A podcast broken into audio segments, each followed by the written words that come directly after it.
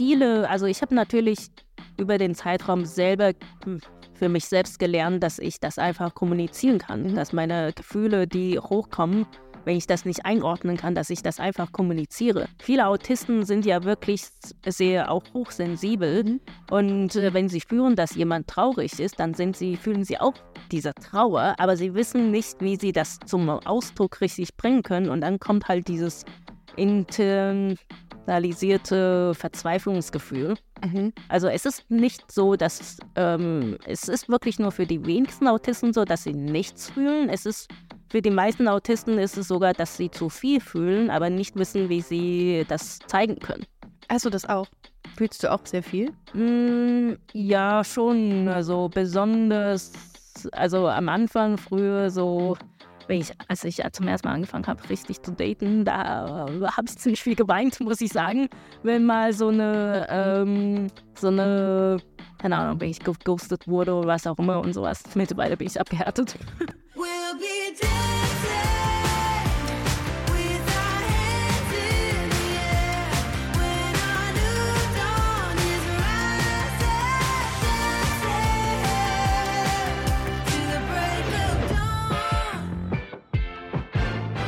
Ihr Lieben, heute sprechen wir bei Busenfreundin über Autismus. Auf dieses Thema hat mich eine Busenfreundin-Hörerin gebracht, die mir vor kurzem ihre Geschichte erzählte und wir kurzerhand entschieden haben, diese Folge machen wir zusammen. Grund, es gibt unendlich viele Vorurteile gegenüber AutistInnen und super viele Fragen. Beispielsweise, können autistische Menschen einfühlsam und empathisch sein? Das habe ich mich selber gefragt und dachte mir, das kann ich am besten mit einer Person klären, äh, die mir aus ihrer Perspektive was dazu erzählen kann. Ich freue mich sehr, dass sie heute hier ist. Xiaomin. Hi. Danke für die Einladung. Sehr gerne. Xiaomin ist richtig, oder? Ja.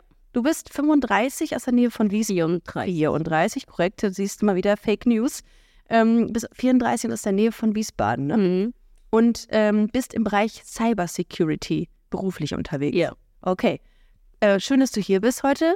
Äh, ich bin, ich habe mich so gefragt, bevor ich ähm, also als ich ja aufgebaut habe, ne, hier in meiner Wohnung oder unserer Wohnung, habe ich mir so gesagt, wie, wie begegne ich dir denn so? Also umarme ich dich, gebe ich dir die Hand, sage ich gar nichts, winke ich, weil ich dachte, vielleicht überforderst du Xiaomin mit irgendwas. Mhm. Ähm, war das so?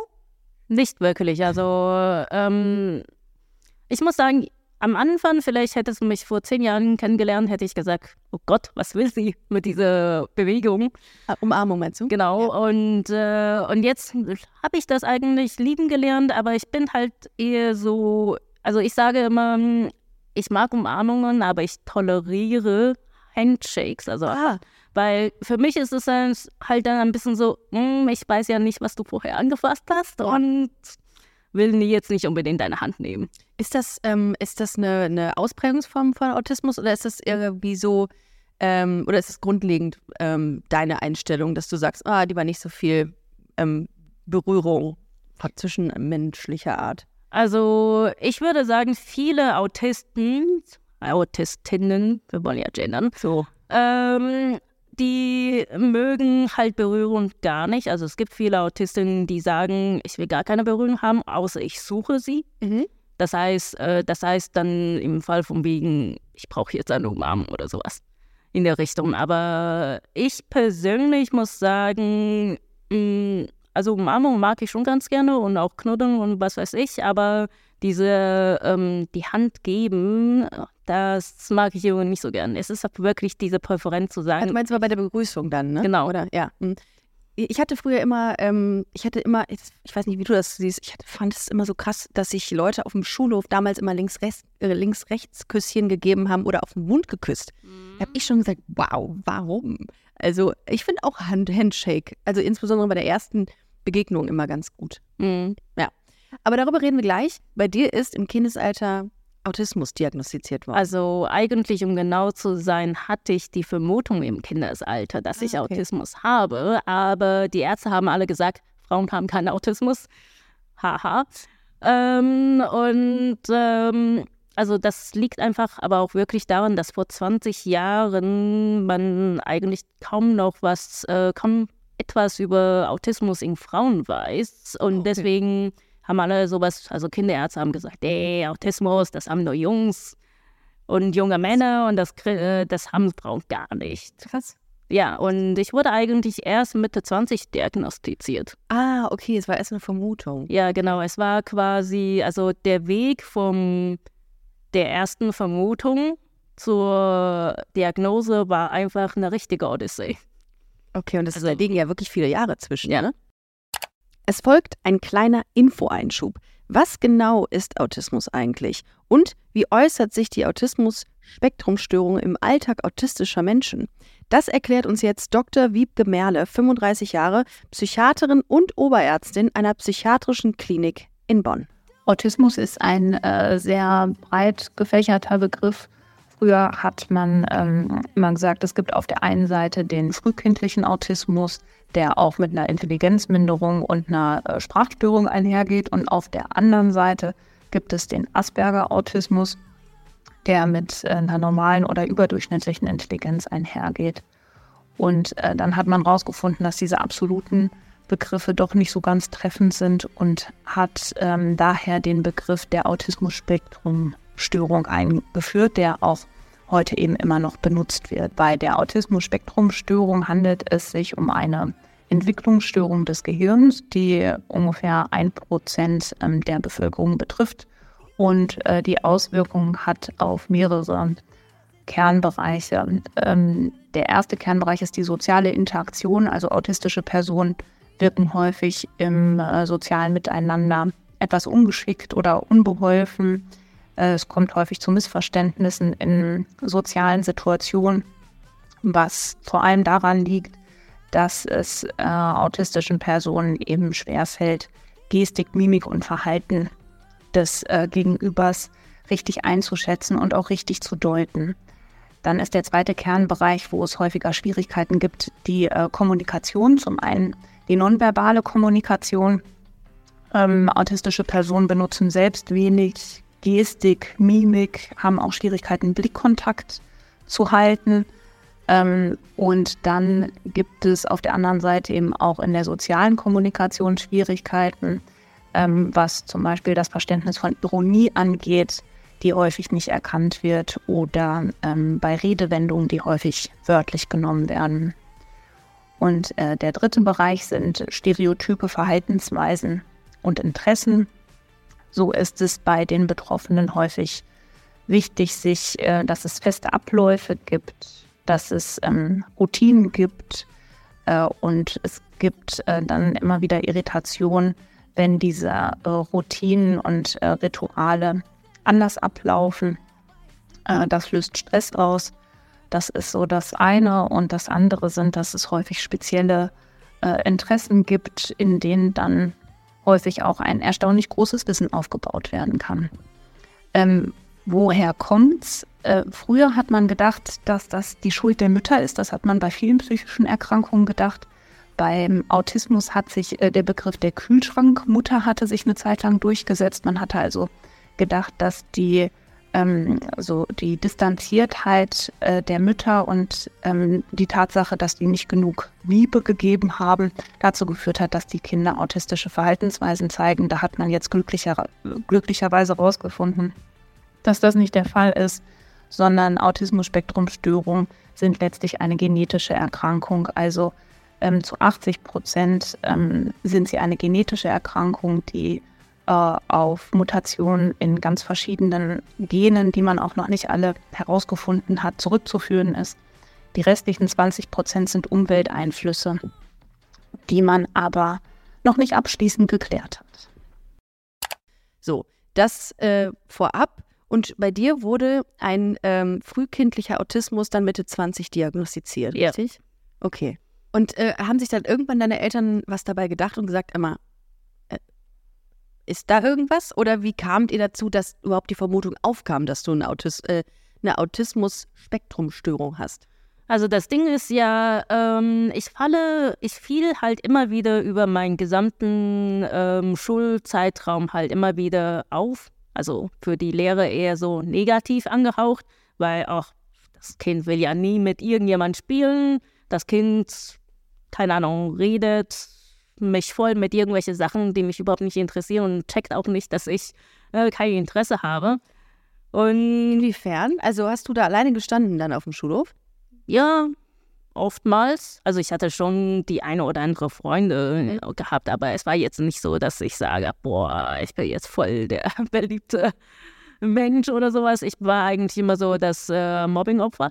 Und generell ist es auch so, dass ich immer, ähm, also ich kam einfach mit Gleichaltrigen einfach nicht klar. Ich habe mich für Dinge interessiert, die Gleichaltrigen einfach nicht interessiert haben. Zum Beispiel? Äh, zum Beispiel hatte ich mal, glaube ich, mit sechs oder sieben eine komplette Obsession für, ähm, für Buchhaltung oder sowas gehabt. Okay, das ist wirklich eine Obsession. Das ist wirklich, das, äh, das kann ich wirklich nicht nachvollziehen. Okay, wow. Echt jetzt? Ja, also ich meine, das Ding ist, äh, ich habe natürlich auch den Background, dass mein Vater Banker ist. Und Ah, okay, ja. ähm, er hat mir natürlich auch ganz früh schon als Kind, ich glaube, in Deutschland nennt man das Kaufland oder sowas, Einkaufen oder sowas, Ja. dieses Spiel von wegen, ähm, keine Ahnung, ich gebe dir zwei Gummibärchen und du gibst mir einen Kaufladen. Oder sowas. Genau. Das ist so ein Kaufladenspiel, ja. Genau, und sowas. Äh, das hat er mit mir halt immer trainiert, weil für ihn war es halt wichtig, dass ich äh, so schnell wie möglich halt diese äh, finanziellen, äh, sagen wir mal, Unabhängigkeit erreiche. Es ist nicht schlecht, eine Obsession mit Buchhaltung zu haben, wenn ich ganz ehrlich bin. Ja. Wenn ich das hier so drüber nachdenke, denke ich mir, das ist zwar nerdig, aber es ist ziemlich hilfreich, glaube ich. Ja, Okay. Ja, und dann hat, hat dein Vater mit dir sowas gemacht. genau. Und in der Schule bist du dahingehend aufgefallen, dass du auch so, also so Spezialinteressen hattest du dann. Genau. Und ich habe auch einfach äh, ganz andere Art und Weisen ähm, an Problemen gedacht und sowas. Und Ja. es ist auch so, ich weiß noch, in der Grundschule, beziehungsweise es wurde mir halt von meiner Mutter erzählt, dass, ähm, also es gab die Aufgabe, wir sollen halt zeichnen, wie wir in der Schule sind, also was man halt in der Schule halt macht und so, ein Kram, Sportunterricht und was weiß ich. Und ähm, ich habe, also alle Kinder haben irgendwas gezeichnet mit, äh, sie spielen in der Schule, sie sitzen in der Klasse und was weiß ich. Und ich habe aber halt gezeichnet, dass ich mit dem Gesicht, also zum Zuschauer bin und Hintergrund ist halt die Schule. Und die Lehrerin hat gesagt, was soll das? Ich meine, es sollte eine Aktivität in der Schule sein.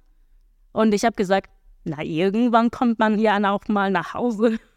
Aber ähm, irgendwie schon auch bezeichnend, ne, dass du dich Ja. weggedreht hast oder dich so gesehen hast, dass du äh, nicht so Teil des Ganzen bist, oder? Ja. Kann man das schon so ein bisschen so interpretieren, als du hast dich nicht so zugehörig gefühlt? Also ich würde schon, also initial habe ich damals natürlich gedacht, irgendwann geht man ja auch mal nach Hause. Ne? Aber generell hatte ich auch schon immer die ganze Zeit das Gefühl, also durch meine gesamte schulische Laufbahn, außer halt im Studium jetzt, weil man studiert natürlich das, was woran man Lust hat. Mhm. Aber in der Schule hatte ich immer das Gefühl, ich bin sowas wie ein Fremdkörper, sowas wie ein Alien. Ich hatte auch die ganze Zeit, eine Zeit lang gedacht, sowas wie, bestimmt wurde ich adoptiert oder bin, ich bin wie Superman vom Himmel gefallen und meine Eltern haben mich irgendwo aufgefunden und äh, äh, aufgezogen. Ja, er ist ein Kackgefühl eigentlich, ne? Ja. Ähm, äh, du hast eben gesagt, du warst Mobbingopfer. Was haben die Kinder zu dir gesagt? Was, was war denn so Thema dann in der, ähm, in der Schule?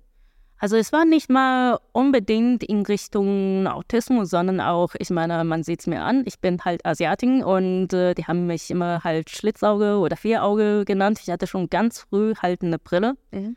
Und äh, sie haben auch teilweise äh, halt über meine damalige Aussprache gelacht und also die typischen Sachen. Und dann gab es aber halt auch Sachen wie, du bist komisch, du äh, interessierst dich überhaupt nicht für Jungs. Gut, ich bin auch ehrlich gesagt eine Spätzünder, aber das äh, Das haben wir, das haben wir gleich noch Agenda. Da musst du gleich auch noch durch. Genau, und äh, das, äh, da gab es auch so Sachen wie von wegen, warum denkst du nicht so wie Mainstream-Leute? Ja, ja. Und ich habe da damals gedacht, was bedeutet überhaupt Mainstream? Mhm. Ist das einfach, dass ich einfach so denken muss wie 90 Prozent der Menschheit oder kann ich auch meine eigenen Gedanken haben?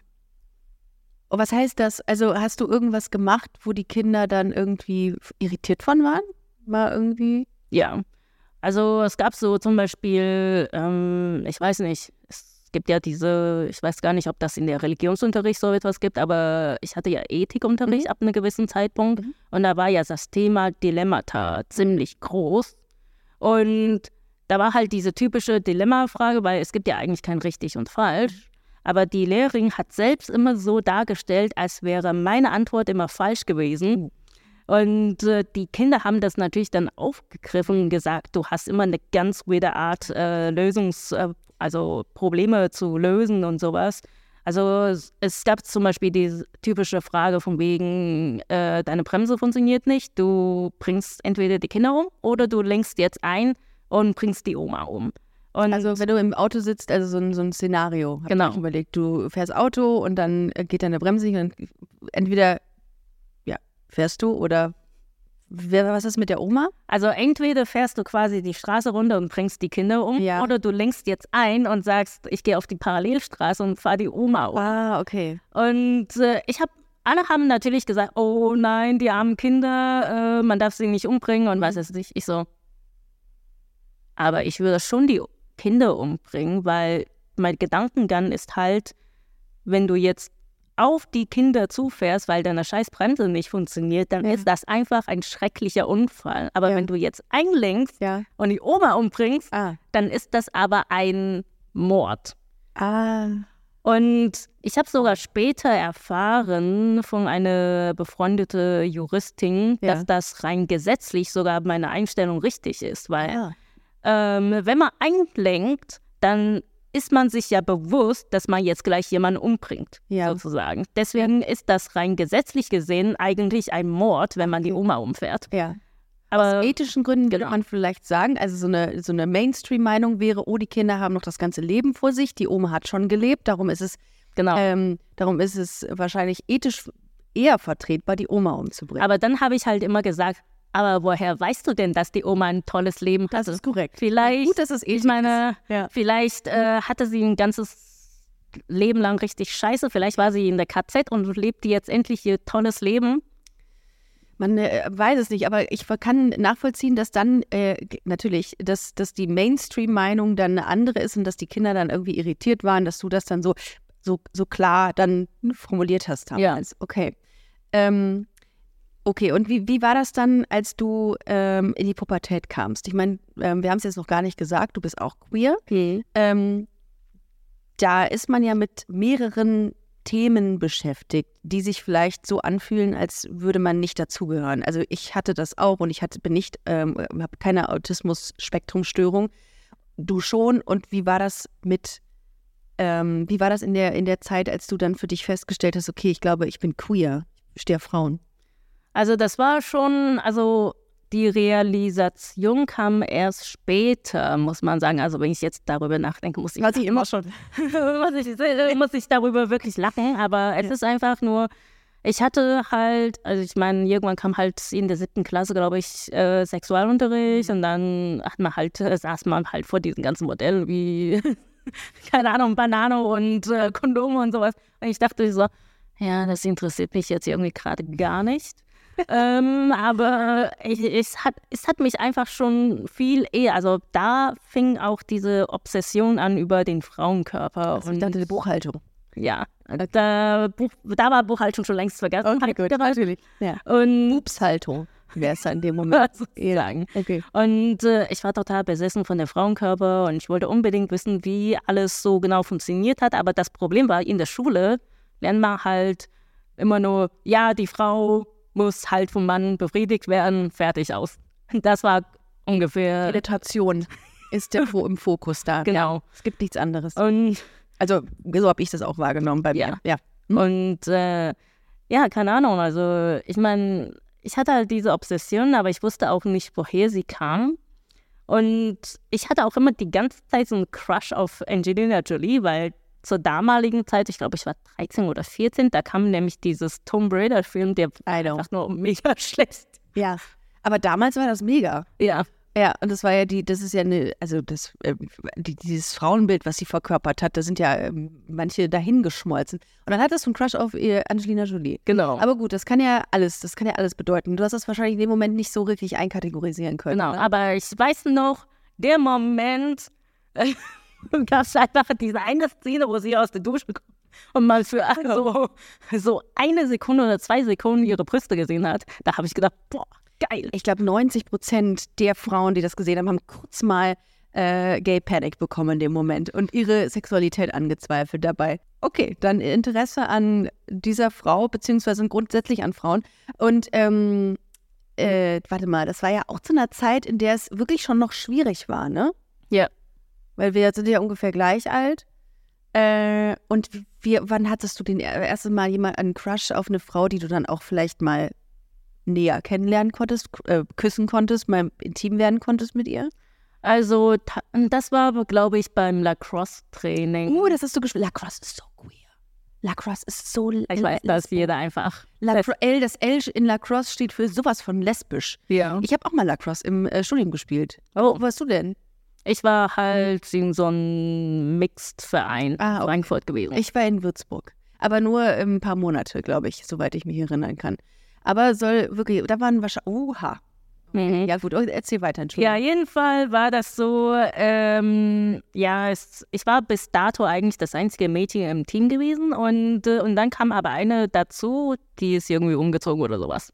Und äh, da hat sie aber schon äh, gleich am Anfang, also mich umarmt und ich dachte so, oh, ich fühle mich so warm. und so. und Hot Flash. Ja. und, äh, und aber sie hat, ähm, also na, die Jungs waren natürlich alle in der Zeitraum Pubertät, haha, die Mädels sind, oh, jetzt haben wir wieder ein Mädel und äh, die ist hot und was weiß ich. Und ich dachte so, hm, ja, ich finde sie auch hot. Aber ich habe halt das immer noch nicht zuordnen können. Und wir haben aber dann irgendwann mal, ich glaube, ein Spiel gehabt gegen ein gegnerischen Team und ähm, ich habe ein Tor gemacht und äh, sie kam dann direkt rüber und hat gemeint, ey, du super tolle Arbeit und bla bla bla, hat mich umarmt und mich halt auf die Wangen geküsst. Und ich dachte, oh. Hm.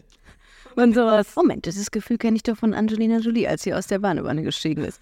Äh, okay, und dann hat sie, und dann Auf hat jeden Fall äh, waren wir abends halt noch auf so einer Party. Also ich bin eigentlich nicht so der Partytyp damals. Dann kam eine Zeit, wo ich wirklich nur Party gemacht habe, aber das ist eine andere Geschichte. Ähm, jeden Fall ähm, saßen wir halt auf dem Balkon oder so. Eigentlich war das nicht mal ein Balkon, kann man das überhaupt sagen? Wir saßen einfach auf dem Dachschräge. Wir sind einfach rausgeklettert auf die Dachschräge und haben da gesessen und, äh, und dann hat sie irgendwo angefangen mit mir Händchen zu halten. Ich dachte so, oh, okay, was, was passiert hier? Und also wir haben uns nicht geküsst, ist nichts passiert, aber ich hatte schon dieses Gefühl gehabt, boah, so, ich glaube, das würde man wirklich sagen, Schmetterlinge im Bauch oder sowas. Habe ich schon so gefühlt. Und dann bin ich aber heimgegangen und habe meine Mutter gefragt, so, sag mal, ist es eigentlich normal, dass man Frauen viel attraktiver findet als äh, Männer? und? Und meine Mutter so, nein. Oh, okay, das war auch äh, ein Thema bei euch zu Hause. Ähm, also nicht wirklich. Also sie hat gemeint, so, sie hat aber danach dann immer die ganze Zeit versucht, mich äh, mir zu sagen von wegen, ah, du musst heute, also falls du immer in der Schule gemobbt wirst und keinen Jungen findest, äh, den du magst, ist nicht so schlimm. Äh, deine Mama sorgt schon dafür, dass äh, Heirats, chinesische Heiratsmarkt, äh, der die was findet. Oh no. Mm.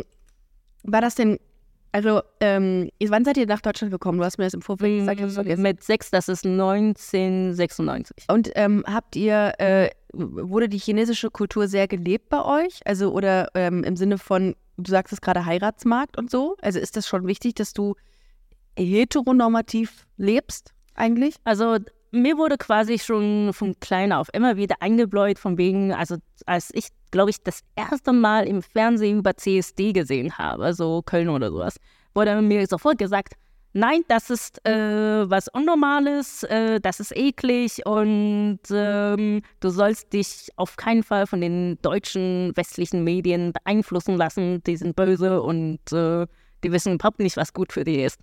Und was hast du das, was hat das mit dir gemacht? da habe ich natürlich auch immer gedacht, so, okay, das ist was Ekliges, was Unnormales. Ich kann äh, ist das auf keinen Fall äh, sein. Ah, das ist auch immer so krass, ne? Wenn man sich so überlegt, dass man dann irgendwie irgendwann an den Punkt kommt, wo du das hinterfragst, diese Erziehung. Ja, okay. Wie, wie, ich bin gerade noch geistig auf dem Dach. Mit, äh, mit, der, mit der Frau, wie hieß die? Oder, oder einen Fake-Namen können wir okay. Sie hieß Lisa. Lisa? Ja. Okay, was war mit Lisa dann? Also ähm, in dem Moment hast du aber für dich so gemerkt, okay, diese Anziehungskraft zu Frauen ist so riesig, mhm. weil nämlich, ich glaube, dieses große Vorurteil herrscht, dass AutistInnen ähm, keine Empathie empfinden können oder Liebe oder so. Und das war auch die meistgestellte Frage. Ich habe ja so einen Fragensticker im Vorfeld äh, unserer Folge gedroppt. Und da kam ganz oft, wie ist das für, ähm, für sie, wie sie, also wie liebt sie? Äh, wie, äh, wie, äußert sich das und kann sie überhaupt ähm, die, die Nähe zulassen? Ja, also ich muss sagen, ich meine, natürlich wusste ich sofort, okay, das kann ich jetzt aber nicht machen, weil meine Eltern gesagt haben, das ist so unnormal und sowas. Aber es war halt, also ich musste das sozusagen verstecken. Also keine meiner enge Freunde, also mit einigen von denen bin ich bis heute befreundet, die wissen auch mittlerweile, dass ich lesbisch bin. Mhm. Aber damals konnte ich das halt nicht sagen, weil ich auch wusste, das sind alles Katholiken und das wird wahrscheinlich ganz in die Hose gehen, wenn ich irgendetwas in der Richtung sage. Also habe ich das wirklich für Schluss gehalten und habe immer so heimlich Elwood geguckt und, oh Gott, und hatte immer, oh Gott, scheiße. und hatte immer aber die ganze Zeit Schiss, dass meine Eltern halt bei so Steely-Szenen reinkommen. Ja, und in meiner Welt. Ja, ja, ja. und sowas. Und es war einfach, also ich muss sagen, ähm, zu der Autismus-Sache ist es wirklich, ich kann, also ich glaube, bei neurotypischen Menschen ist das sehr ähm, unterbewusst oder man, man spürt das einfach oder man äh, macht das automatisch. Und bei mir ist es so, dass ich wirklich aktiv dran denken muss. Von wegen zum Beispiel auch Empathie. Wenn, wenn ich jemanden sehe, der weint, ich weiß nicht, ich glaube, neurotypische Menschen würden einfach automatisch hingehen äh, und trösten oder was auch immer machen, damit diese Person sich besser fühlt. Mhm. Und ich bin halt den ganzen so, oh, okay, diese Person weint, was soll ich jetzt tun?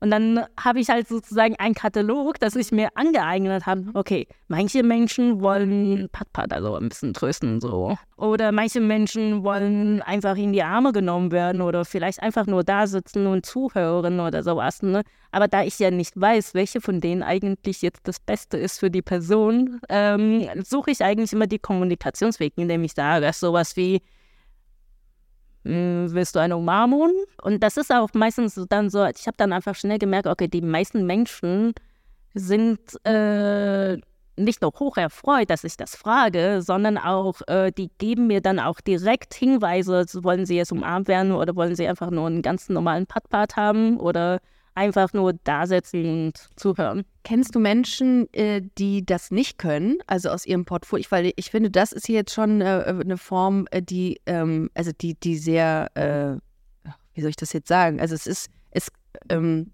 es gibt mit Sicherheit auch sehr krasse Formen von Autismus, mhm. die nicht auf sowas zurückgreifen können, die nicht wissen, okay, das ist jetzt Fakt, da ist jetzt jemand, der weint und ich habe jetzt drei Möglichkeiten, wie ich diese, dieser Person begegnen kann also die nicht auf, äh, auf diesen, Katalog, diesen Katalog zur Verfügung haben. Kennst du da welche? Ja, also mh, mm, ich habe tatsächlich, ich meine, ich habe ja früher, ist das jetzt Schleichwerbung? Du kannst alles ja Schleichwerben, du kannst für alles Schleichwerben hier. Ich habe ja früher bei SAP gearbeitet, so ähm, zweieinhalb Jahre, äh, zwei Jahre um genau zu sein. Und SAP ist ja ganz berühmt für deren Autismus-Programm. Ähm, oh, das wusste also, ich gar nicht. Die haben auch ein sehr gutes LGBT-Netzwerk, by, genau. by the way. Mhm. Ähm, also die werben tatsächlich aktiv auch Autisten an und sagen, komm zu uns und arbeitet für mich. Und ich bin auch über dem Programm da reingekommen. Ach. Und dort habe ich einige Autisten getroffen. Also gut, getroffen ist vielleicht physisch nicht möglich gewesen, weil ich einfach 200 Kilometer entfernt wohne. Aber viele Autisten, die ich halt gesprochen habe, die haben auch gesagt, ähm, sie können manchmal gar nicht so richtig äh, fassen, was passiert. Also manchmal registrieren sie auch, hey, da ist eine Person traurig. Mhm. Oder manchmal registrieren sie gar nicht, dass die Person traurig mhm. ist. Sie wissen einfach nur, dass diese Person in dem Raum existiert, aber das war es dann auch schon. Ähm, aber es gibt viele Autisten, die sagen auch, äh, sie haben einfach nicht gelernt, diese Abruf zu haben. Ja. Und deswegen sagen sie auch, ich bin dann, ich fühle mich überfordert in diesem Moment und manchmal kann das auch sowas wie einen Meltdown auslösen. Also Meltdown ist sowas wie, nach außen hin wie so ein ähm, Wutanfall, aber in Wirklichkeit ist das einfach diese innere Verzweiflung, die man fühlt und die man halt dann zum Ausdruck bringt. Okay, weil man auch vielleicht, oder ich weiß es ja nicht, aber dass man irgendwie äh, da doch irgendwelche Emotionen sind, die man da irgendwie kanalisiert? Oder also es ist meistens so, mh, hm, viele, also ich habe natürlich über den Zeitraum selber hm, für mich selbst gelernt, dass ich das einfach kommunizieren kann, mhm. dass meine Gefühle, die hochkommen, wenn ich das nicht einordnen kann, dass ich das einfach kommuniziere. Mhm. Aber für viele ist es so, sie haben halt ein Gefühl, ein unbeschreibliches Gefühl. Also es kann sein, es kann ängstlich sein, es kann Freude sein, es kann auch traurig sein. Also viele Autisten sind ja wirklich sehr auch hochsensibel. Mhm. Und äh, wenn sie spüren, dass jemand traurig ist, dann sind sie, fühlen sie auch diese Trauer, aber sie wissen nicht, wie sie das zum Ausdruck richtig bringen können. Und dann kommt halt dieses internalisierte Verzweiflungsgefühl. Mhm. Also es ist nicht so, dass ähm, es ist wirklich nur für die wenigsten Autisten so, dass sie nichts fühlen. Es ist für die meisten Autisten ist es sogar, dass sie zu viel fühlen, aber nicht wissen, wie sie das zeigen können. Also das auch? Fühlst du auch sehr viel? Mm, ja, schon. Also besonders, also am Anfang früher so, wenn ich, als ich zum ersten Mal angefangen habe, richtig zu daten, da habe ich ziemlich viel geweint, muss ich sagen. Wenn mal so eine, ähm, so eine, keine Ahnung, wenn ich geghostet wurde oder was auch immer und sowas. Mittlerweile bin ich abgehärtet.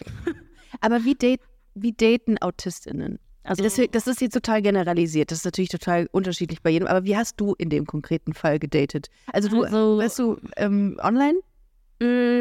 Also ich bin tatsächlich, also ich bin momentan etwas eher online, weil ich einfach durch meine Abschlussarbeit und auch diese, diese ähm, Schwelle zwischen ich ziehe nach Köln um, ähm, halt ziemlich viel zu tun habe und deswegen halt obviously nicht ständig draußen irgendwo rumlaufe und Leute, also nicht ankramen, aber halt anspreche. Aber früher ist es wirklich so, dass ich eher, also ich muss sagen, von den, was heißt vier, von den sechs Ex-Freundinnen, die ich hatte, waren vier tatsächlich, äh, die habe ich vier ähm, komplett in normale Umgebung getroffen. Also in Bars, im Fitnessstudio, auf Sportevents oder was auch immer.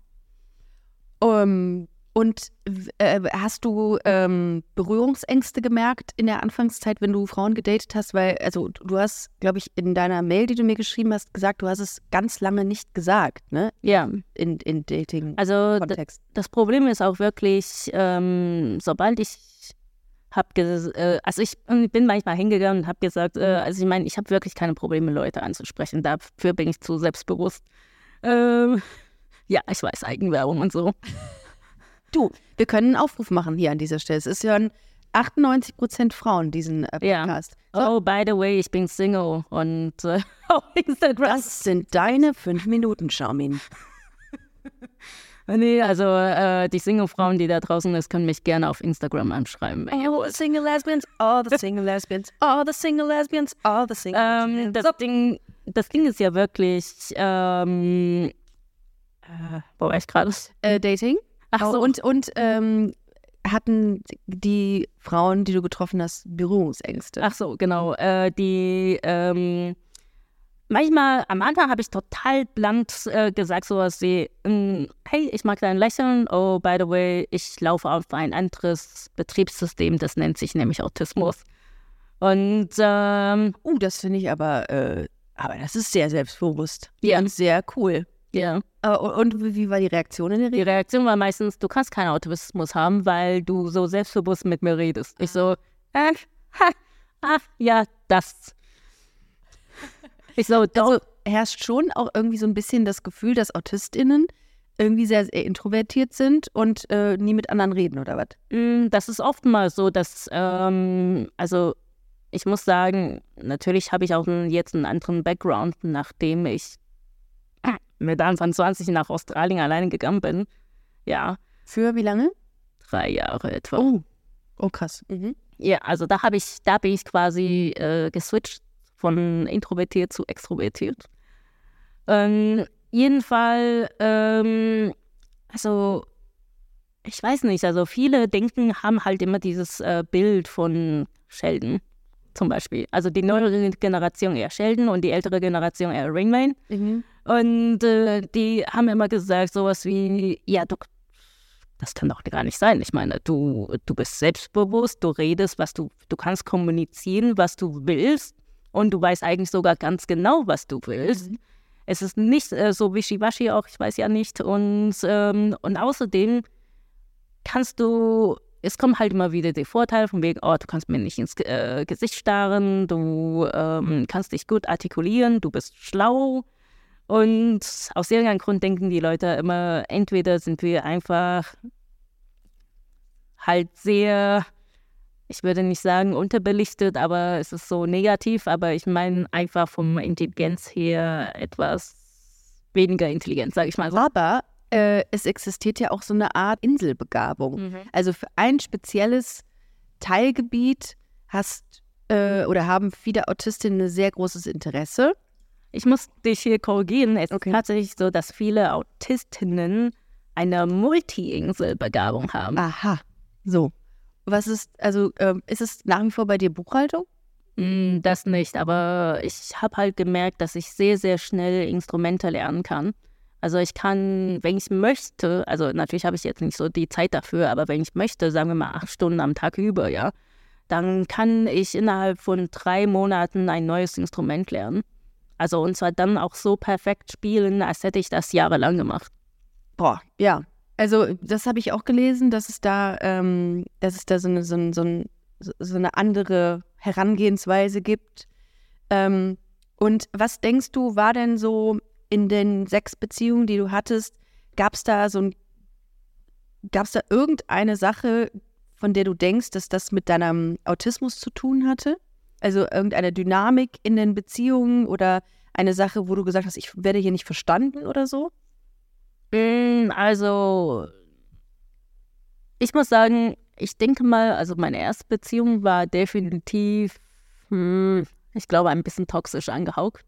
Am Anfang fand ich sie nach toll, boah, sie hat mir alles gezeigt und was weiß ich. Und, äh, und äh, aber das Problem ist Jetzt in die nur, Lesbenwelt eingeführt. genau. Mhm. Ja, okay. Das war sogar jemanden, die ich halt in Australien kennengelernt habe. Ah, Das okay. ist nämlich, wo ich gesagt habe, mein schwuler Mitbewohner meinte sowas wie, ja, vielleicht solltest du mal Frauen daten statt Männer, weil der Leidensdruck war halt, ich merke ja selber, ich fühle mich zu Frauen viel eher hingezogen als für zu Männern, aber ich habe ja trotzdem Männer gedatet. Einfach aus dieses, meine Eltern ja gesagt haben, das ist eklig und unnormal und sowas. Achso, aber dann hast du ähm, in deiner WG in Australien hattest du einen schwulen Mitbewohner, der sich quasi die Frauen vorgestellt hat. oder? Ja. Okay. Ja, es ist, war quasi so, wir sind auf einer, der meinte so, komm doch auf eine Party, es ist eine queere Party und äh, stell dir mal ein paar Ladies vor. Du, äh, du brauchst gar nichts zu machen, du brauchst nicht mal selber zu reden. Ich stell dir einfach ein paar vor und Oh, vielleicht gut. kommt da was. Äh, War das zu dem Zeitpunkt schon, als äh, der Autismus diagnostiziert wurde? Also Mhm. war der schon diagnostiziert? Das wurde noch nicht diagnostiziert, Ah. aber es war schon sehr nah dran gewesen, dass ich sage, ich glaube schon, dass ich Autismus habe, Mhm. denn ich äh, falle in sehr vielen ähm, Symptome quasi rein, dass Mhm. das eins zu eins, äh, ja, Ja, und dann, und dann hatte, wart ihr auf dieser Party und da hast du dann hatte sie, äh, ähm, hat er dir eine Dame vorgestellt. genau. Und wie war es? Wie hieß sie? Also ähm, Christina. Christina. Okay. Und Wie sah Christina aus? äh, also jetzt kommt raus, dass ich einen Typ habe. Oha. Jetzt, Ja. Oh, dann ist es jetzt wieder äh, wie Angelina Jolie. ja? Dunkle, lange Haare? Dunkle, lange Haare, sehr feminin. Dann haben wir den gleichen Typ. Aber gut. Mhm. Ja, also äh, dunkle, lange Haare, feminin und äh, meistens Guter sehr, Geschmack. Sehr meistens äh, starke Persönlichkeit, also selbstbewusst. Mhm. Ja. Also ich, ich komme gar nicht klar mit Frauen, die überhaupt nicht selbstbewusst sind oder irgendwelche, mag ich auch sehr gerne. keine Ahnung, Mimosen Verhalten haben. Also introvertiert, ich mag auch extrovertierte äh, Frauen, beziehungsweise das muss noch nicht mal sein, extrovertiert, aber ich finde Selbstbewusstsein Ja. super hot. Ja. Ja, ja, bin ich bei dir. Okay, und so sah sie dann aus. Ja. So stellen wir sie uns jetzt, wir stellen uns jetzt Christina so genau vor. Und, Ja. Und ähm, sie war tatsächlich eine jetzt kommt's. Sie war eine Österreicherin, Oh. die ausgewandert ist. Ah, okay. Das Ding ist einfach nur, der hat gemeint so, geh mal hin, schau mal, welche dieser Frauen sind so dein, das, was dich anspricht. Was war denn das für eine queere Party, dass du, dass du da quasi wie so auf so einem Buffet diese Frauen serviert bekommst? das war so eine Surfer-Party. oh, wow. Oh mein Gott, Christina war eine Surferin. Ja.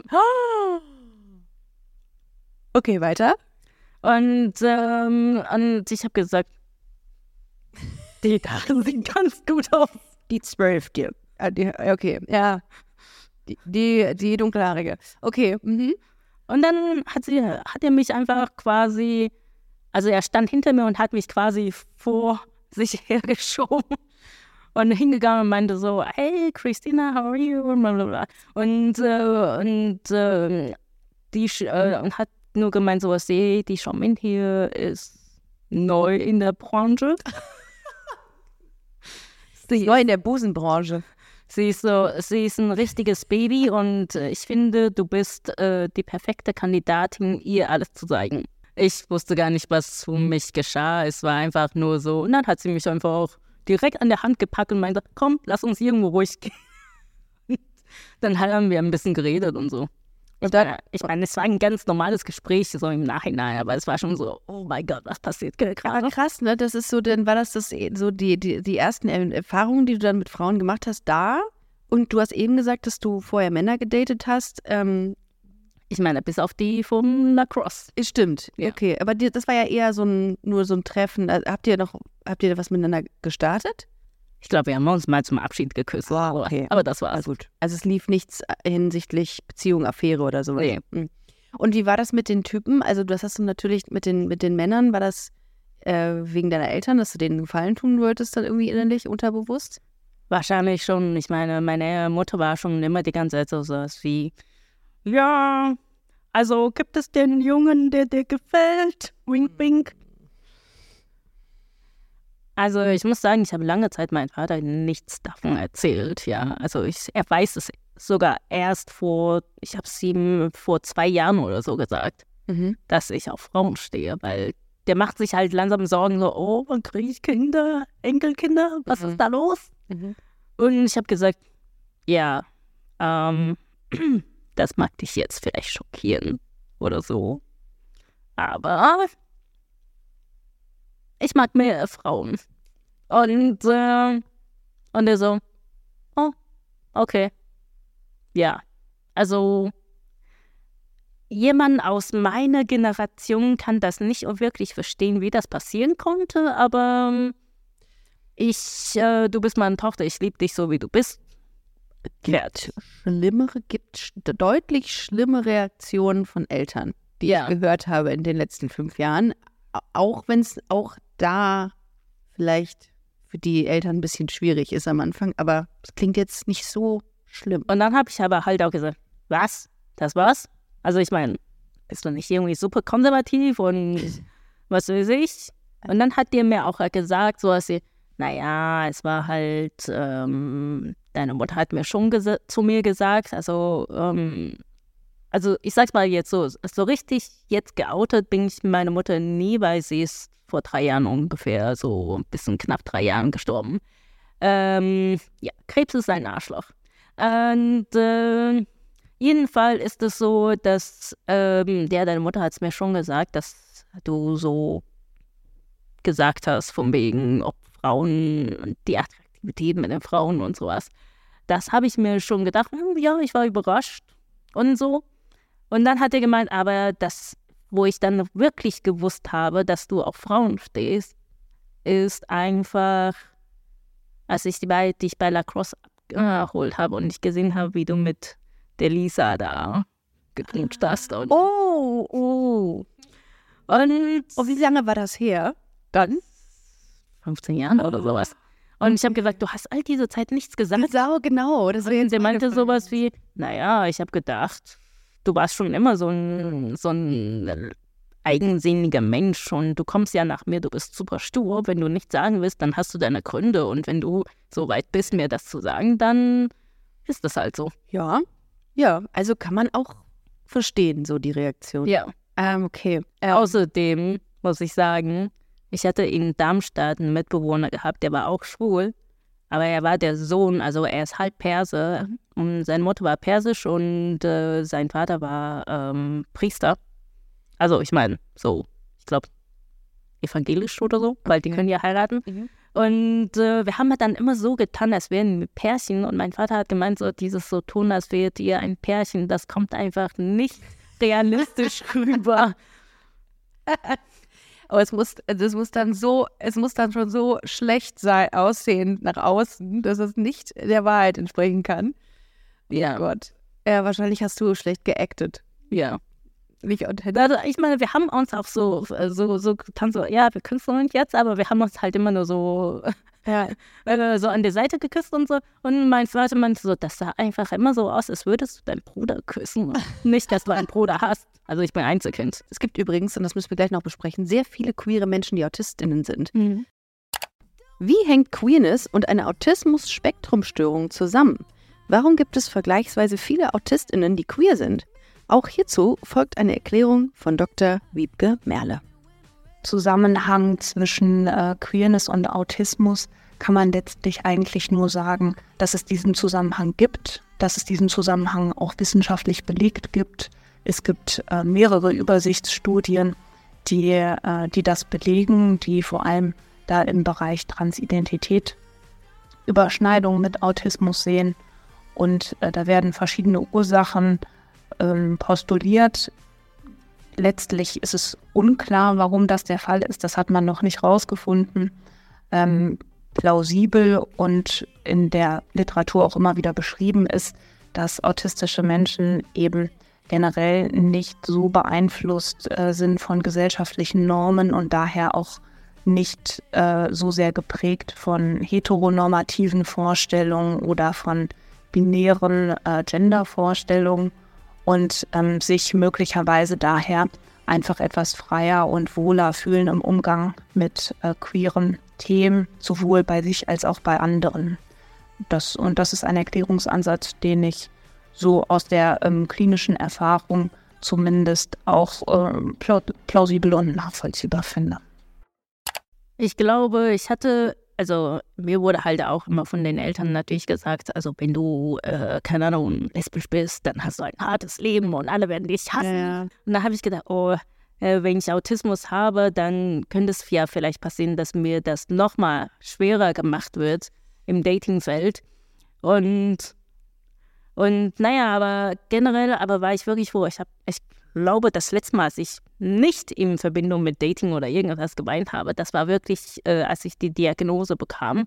Und äh, da habe ich wirklich ganz doll geweint und ich habe gedacht, so was, jetzt kommt endlich die Erleichterung, diese, jetzt kommt wirklich einfach, jetzt ist halt die Bestätigung, dass all die Jahre, dass ich mir das vermutet habe, äh, quasi endlich einen Zuspruch bekam, dass ich ja wirklich Autistin bin und mir das nicht einbilde. Bestätigung. Genau. Mhm. Es, es es war einfach immer so vorher gewesen, dass viele, viele Psychologen, besonders männliche Psychologen, die gesagt haben, nee, nee, das hast du bestimmt nicht. Du bist zu extrovertiert, um Autist zu sein. Aber es gibt ja auch unterschiedliche Formen von Autismus, Ausprägungen, ja. Spektrum halt, ne? Ja. Hast du, hast du auf Netflix, hast du da ähm, Liebe on a, äh, Love on a Spectrum gesehen? Äh, tatsächlich nicht, weil mir das dann doch ein bisschen zu stereotypisch ja. war. Ja, das habe ich auch als Reaktion bekommen von ein paar Leuten, dass sie meinten, das konnten sie nie angucken. Das haben ja auch ein paar AutistInnen geschrieben und gesagt, egal, voll gut, dass äh, mal mit dem Thema, dass du das Thema mal besprichst, weil es ist irgendwie ähm, sehr unterrepräsentiert. Fühlst ja. du dich auch unterrepräsentiert mit dem Thema Autismus? Also ich würde schon also sagen, dass das sehr unterpräsentiert ist, weil ähm, gut, ich weiß auch, dass äh, mittlerweile, also die ganzen Funkkanäle haben, mhm. glaube ich, auch immer mal wieder hier und da Dokus mit Frauen gemacht. Aber das ist halt, ähm, ich meine, Funkkanäle haben ja jetzt eine ganz gezielte Zielgruppe, so ich glaube zwischen 13 jung, bis 25 oder sowas. Und das kommt ja bei den meisten, zum Beispiel in unserem Alter, gar nicht erst an. Mhm. Und, äh, und bei den ganzen jungen Medien, ich klinge schon wie die deutschen Politiker, junge Medien, ähm, also sowas wie, äh, also ich meine Sheldon und es gibt ja auch noch die Serie Atypical. Ähm, ja, kenne ich auch. Und ähm, da sind halt aber immer Männer. Und Stimmt. es gab mal eine ähm, Serie auf Amazon Prime. Ich weiß gar nicht mehr, wie die heißt, aber es wurde nach einer Staffel abgesetzt. Ähm, da gab es tatsächlich zwei Frauen, die Autismus haben. Es war halt eine Spielserie und äh, aber das Problem war halt, das war halt wiederum so präsentiert, als äh, würden die Autistinnen gar nicht mit dem Leben klarkommen und quasi immer jemanden brauchen, der quasi also die haben alle in so ein betreutes äh, Wohnumfeld gelebt. Also ich will nicht sagen, dass es keine Autisten gibt, die äh, das ähm, brauchen, aber es, ich finde das einfach sehr, sehr wieder so stereotypisch äh, präsentiert. Also ich finde, ich habe wirklich noch nie in den Medien, regulären Medien, irgendwo gesehen, da wo eine Frau halbwegs gut mit dem Leben klarkommt, aber halt auch Autismus hat. Habe ich noch, auch noch nie. Ja, also es gibt auch, wie heißt das nochmal, die Good Doctor oder wie heißt Ich finde auch tatsächlich, also ich habe auch eher im Vorfeld gesagt, ich habe mega viele Vorurteile leider Gottes, weil ich die mir angeeignet habe durch Medien, wenn ich was zum Thema Autismus gelesen habe, dass ich immer dachte, ähm, die Menschen sind total kalt mir gegenüber und du wirkst null so. Also mich, ich, ich bin total ähm, überrascht wie äh, und auch fast ein bisschen beschämt, dass ich dieses Bild hatte. Und es gibt natürlich, das muss man auch dazu sagen, immer unterschiedliche Ausprägungen, natürlich, ja. klar. Um ganz kurz nochmal äh, zu deinem Dating-Life zu gehen, ähm, wie muss man sich denn, also was denkst du, wie sich die, die Beziehung, wenn dem so sein sollte, äh, wie sich die Beziehung äh, oder deine Beziehung, die du als Autistin mit einer Person führst, unterscheidet von einem Paar, von denen eine Person keine ASS-Störung hat? Ich denke, also ich brauche schon so sehr, dass, ähm, dass die Person sehr gut in der Kommunikation ist. Also jemand mhm. dieses unterschwellige dir Hints geben, okay. das würde bei mir einfach nicht ja. funktionieren, weil ich dann überhaupt nicht verstehe, was du von mir willst. Okay.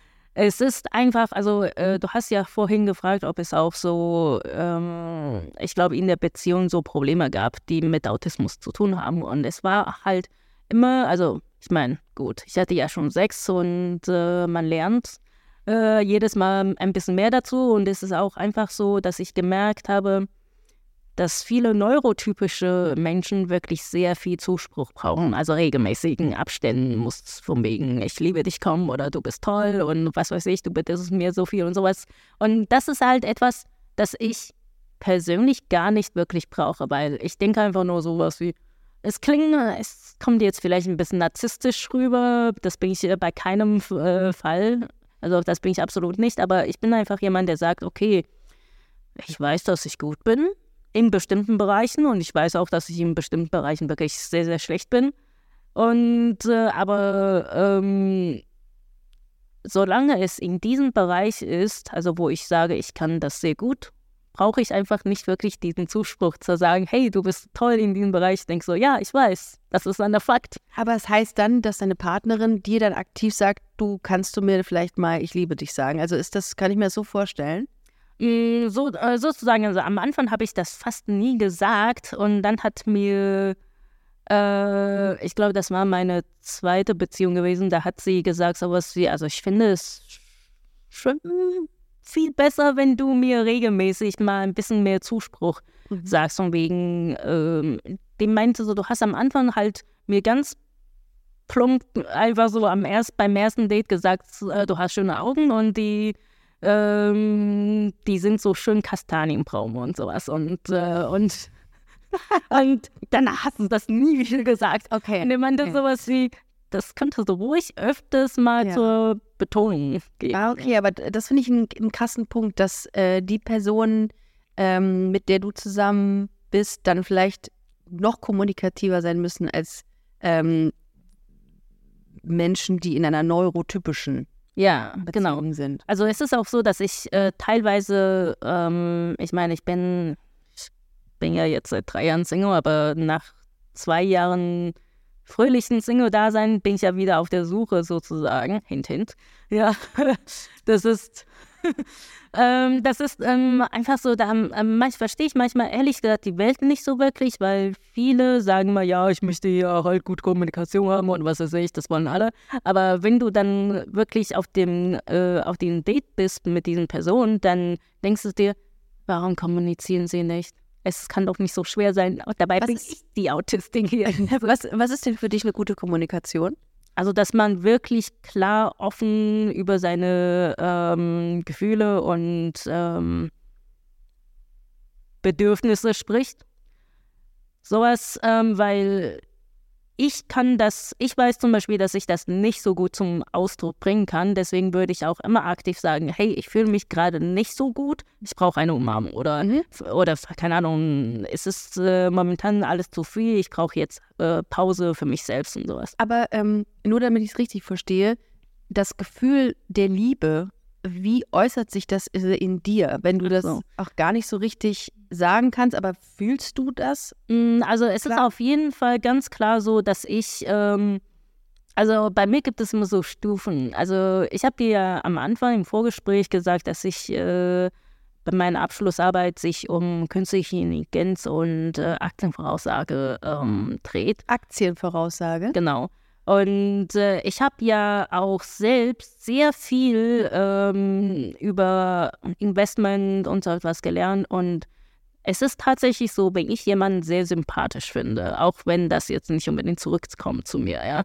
Äh, Gott, jetzt verrate ich mich selbst, weil momentan, also vor drei Wochen war ich mal auf einem Date mit einer Ärztin. Sie hat auch wirklich Sie war wirklich eine der wenigen Menschen, die wirklich sehr, sehr offen kommuniziert hat. Also wirklich von Anfang an gesagt hat, hey, ich will das hier und äh, stell deine Erwartungen nicht so hoch, weil ich noch parallel date und sowas. Ich so, ja, cool, alles okay. Das mache ich auch übrigens, by the way. Ja. Und äh, sie war super offen ähm, und ich muss auch wirklich sagen, ähm, sei, also ich, also ich meine, das muss natürlich nicht, diese Zuneigung oder diese Interesse muss natürlich nicht unbedingt von der anderen Seite kommen, aber ich habe halt gemerkt von mir selbst, oh, ich möchte immer versuchen, ihr zu sagen, hey, sie hat mir nämlich gesagt, ähm, äh, sie verdient zwar viel, aber sie macht mit dem Geld nicht so viel, also sie bunkert das quasi nur auf dem Konto rum. Mhm. Und ich habe gesagt, ich habe halt wirklich gemerkt, oh, ich möchte ihr immer die ganze Zeit sagen, hey,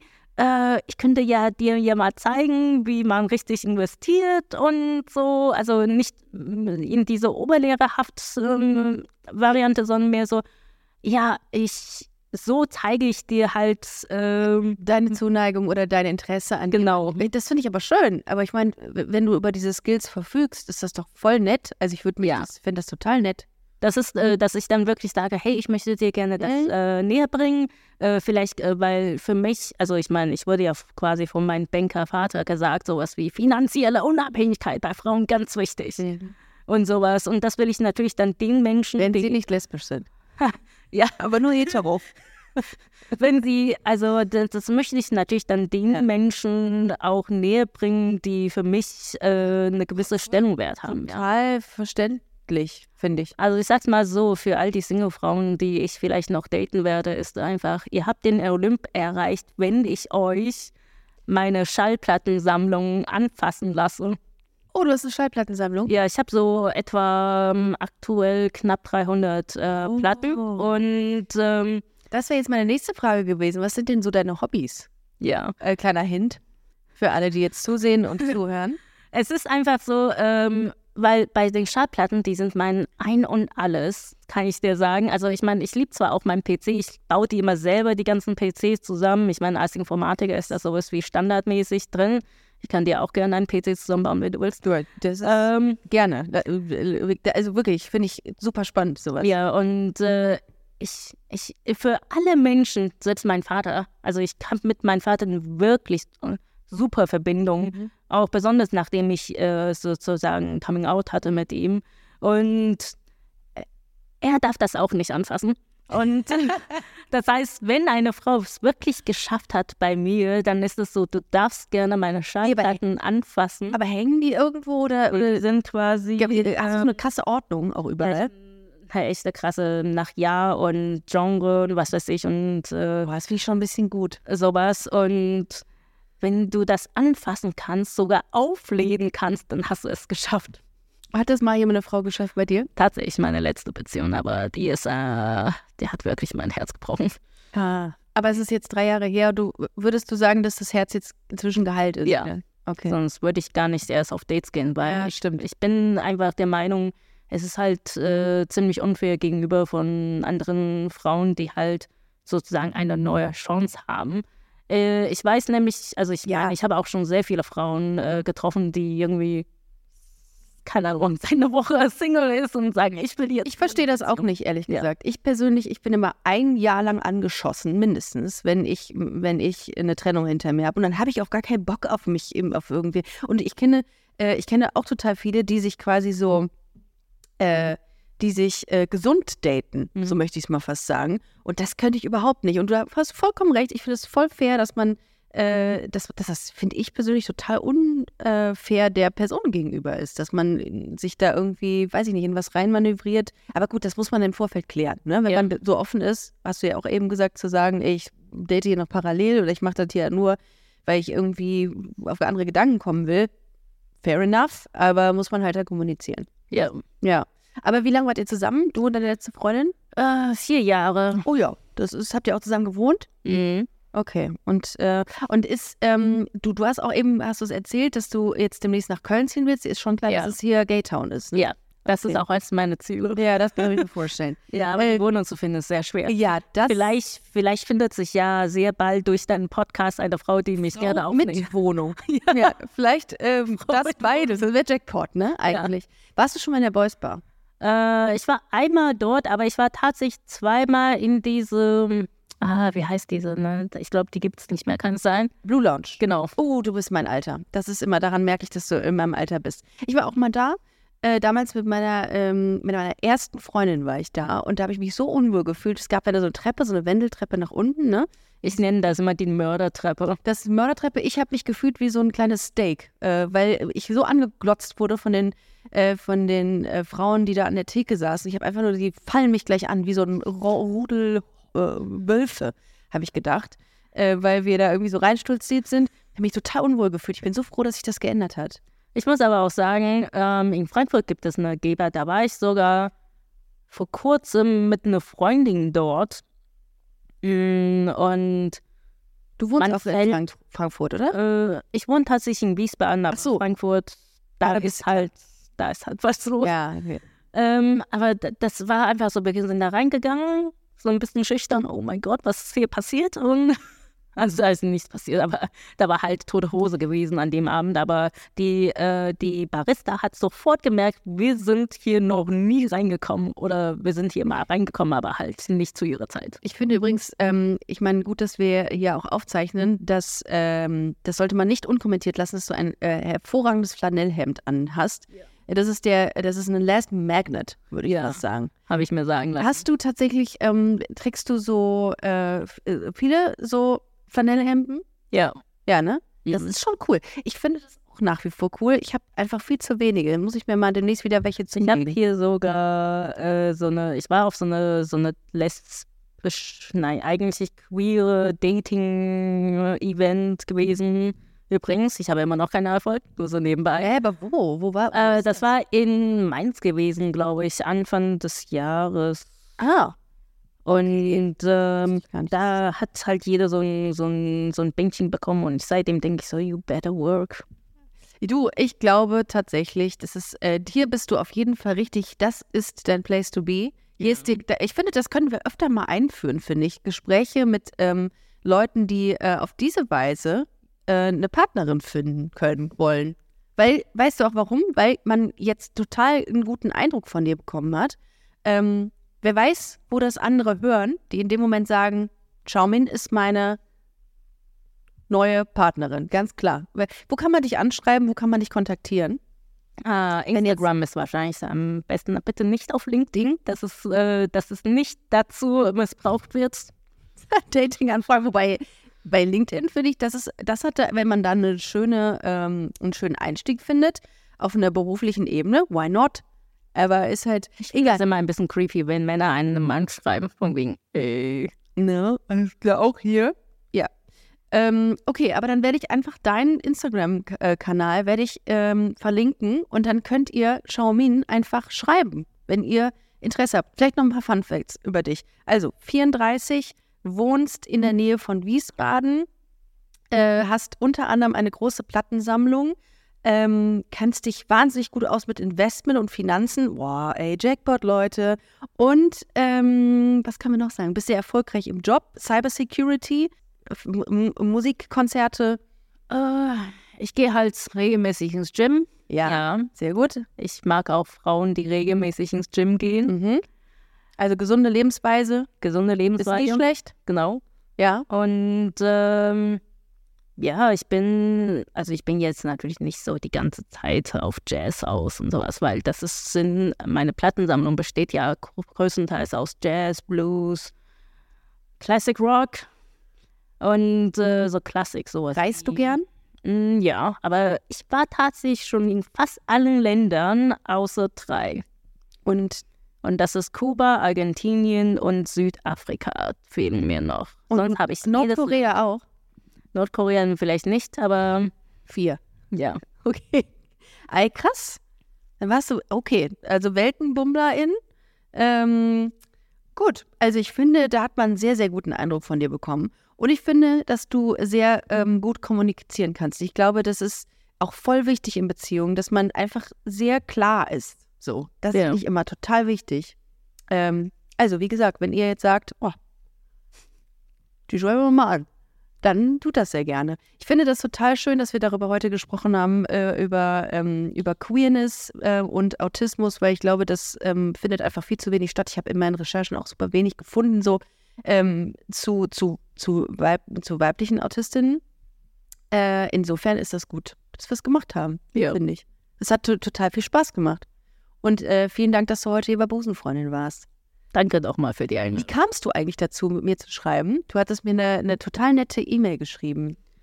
Ich glaube, das war, als ich, ähm, eigentlich wollte ich dich schon vor einem Jahr anschreiben, aber da war ich noch nicht so weit. Mhm.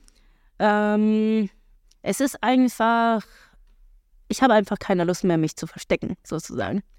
Äh, weil ich habe ja auch, ich glaube, wir haben am Anfang auch gesagt, dass ich mich äh, sehr lange versteckt gehalten habe.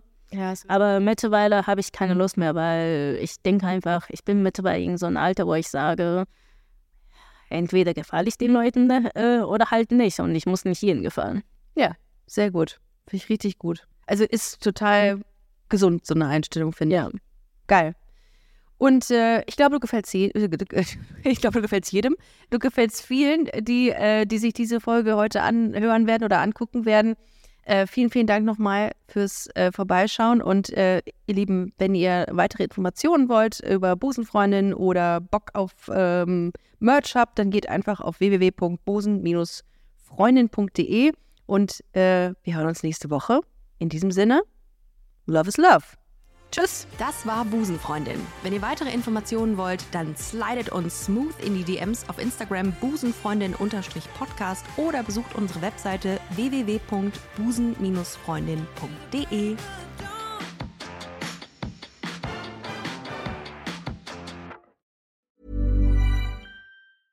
Even when we're on a budget, we still deserve nice things.